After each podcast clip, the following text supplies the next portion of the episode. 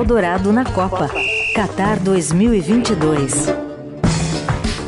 Às 6 horas e 37 minutos, vamos direto para Doha, no Catar, lá meio-dia e 37. Contato com o Márcio Dozan, acompanhando de perto a Copa, especialmente a seleção brasileira nesse dia seguinte, aquele sufoco que foi a vitória por 1 a 0 contra a Suíça. O que faz a seleção nesta terça-feira aí no Catar, Dozan? Bom dia, boa tarde aí para você. É, boa tarde, Raíssa, boa tarde, Carol, boa tarde a todos, bom dia para vocês aí no Brasil. É, hoje a seleção brasileira ela vai ter um treino regenerativo no final da tarde, 17 horas aqui no Brasil, é, aqui no Brasil, aqui no Catar, desculpa.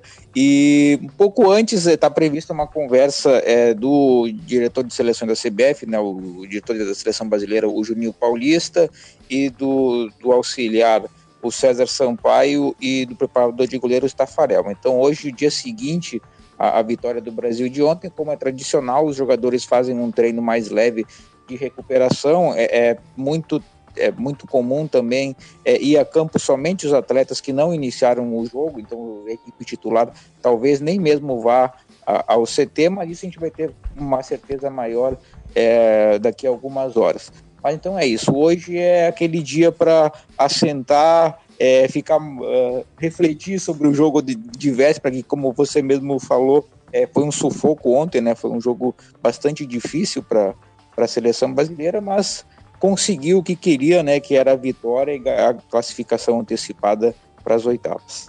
Isso então se aposta num mistão para o próximo jogo, Dozan? Bom dia.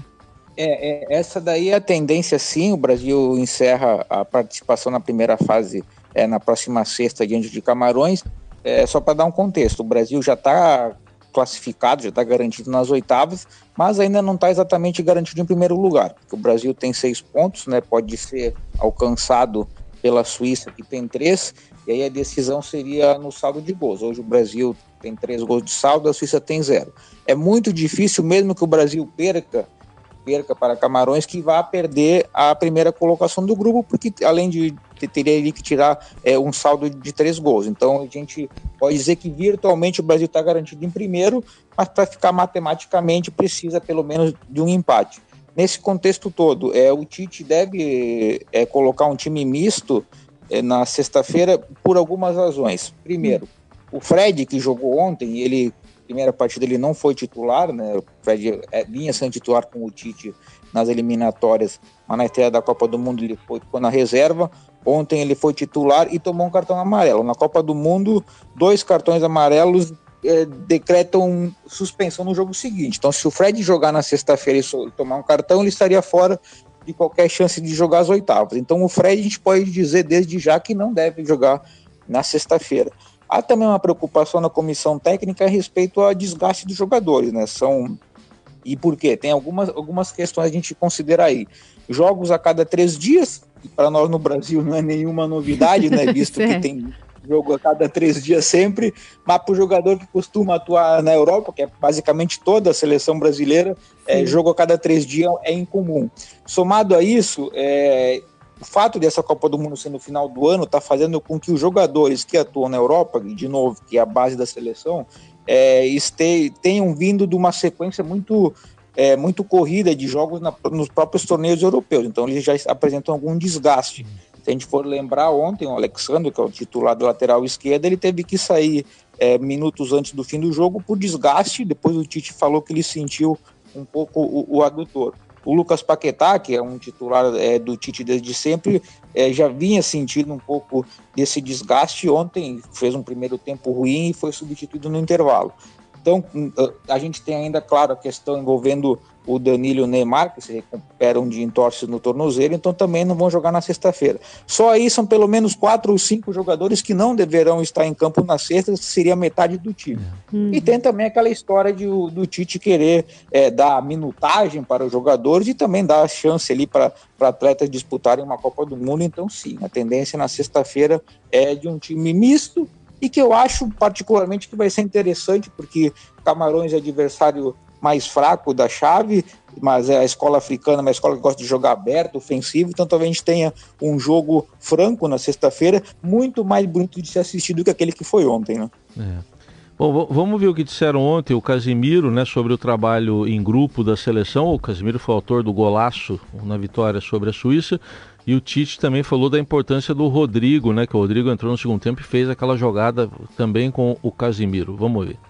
Importante, é, independente do, do gol, independente do, do, do ter ajudado, acho que é o importante ter ajudado todos os meus companheiros.